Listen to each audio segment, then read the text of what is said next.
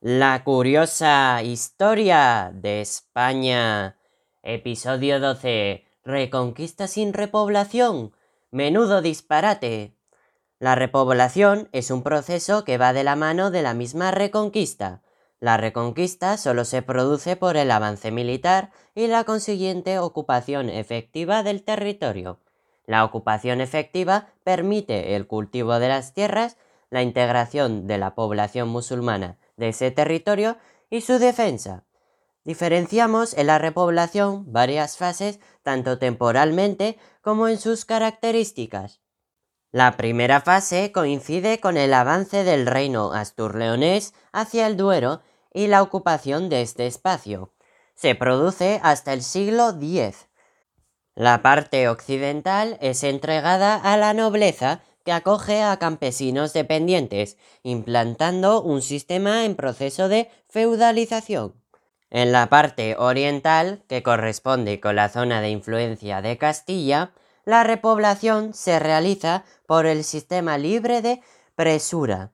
Por este procedimiento, los hombres libres procedentes del norte o mozárabes huidos de Al-Ándalus toman la tierra, la cultivan, la defienden y posteriormente el rey sanciona la legalidad de la propiedad. Las pequeñas aldeas que forman son de Beetría. Pueden elegir a su señor. En el Pirineo se combina la entrega de tierras a la nobleza a cambio de la defensa de la frontera con la apricio, semejante a la presura castellana, por parte de labradores libres, aunque pronto caerán en manos de los nobles. Otra forma de repoblación es la monacal, por la que se instalan monasterios en determinadas zonas. El resultado de estos tipos de repoblaciones es el predominio de la pequeña y mediana propiedad. Podemos considerar la segunda fase la llevada a cabo durante los siglos XI y XII. La corona de Castilla ocupa el Valle del Tajo. La repoblación va a ser en este caso una repoblación concejil, que se caracteriza por la creación de concejos y ciudades con su alfoz, pequeñas aldeas que dependen de las autoridades municipales, a las que se les concede un fuero, una carta puebla que otorga algunos privilegios, con el fin de atraer a una mayor cantidad de población a los territorios de realengo.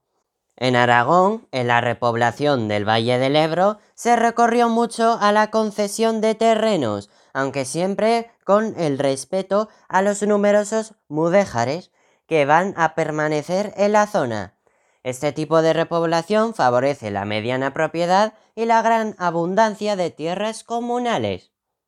Y por último, tenemos la tercera fase o la expansión hacia el sur, durante la primera mitad del siglo XIII, facilitando una repoblación de repartimiento en la que las grandes beneficiadas fueron las órdenes militares, Santiago, Alcantara, Calatrava y Montesa, que recibieron grandes extensiones de tierra poco pobladas.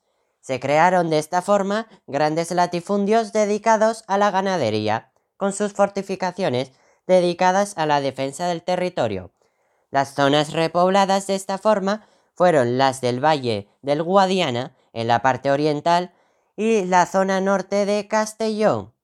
A partir de la segunda mitad del siglo XIII se generaliza la repoblación por repartimientos, en la que el rey concede a sus colaboradores territorios más o menos amplios, reservándose otros, y las ciudades para una repoblación real. Generalmente se mantiene la población musulmana, aunque muchos huyen a Granada, dejando territorios deshabitados. La repoblación real intenta atraer población mediante cartas pueblas concedidas a las localidades, organización concejil, entrega de tierras, privilegios y exenciones de impuestos. La frontera con el reino nazarí de Granada se entrega a las órdenes militares para su defensa, este sistema se aplicó al Valle del Guadalquivir y el litoral levantino desde Castellón hasta Murcia. Dará lugar a grandes latifundios de la nobleza, clero y órdenes militares. Una de las causas principales de este sistema de repartimientos radica en la falta efectiva de población para ocupar una extensión de territorio tan grande. Las consecuencias son la existencia de grandes latifundios dedicados en gran medida a una actividad ganadera que requiere mucha menos población. El reparto de población y de tierras durante este periodo queda reflejado hoy en día entre la diferencia de las pequeñas parcelas del norte y las grandes parcelas de la zona sur. ¡Qué fascinante resulta la historia!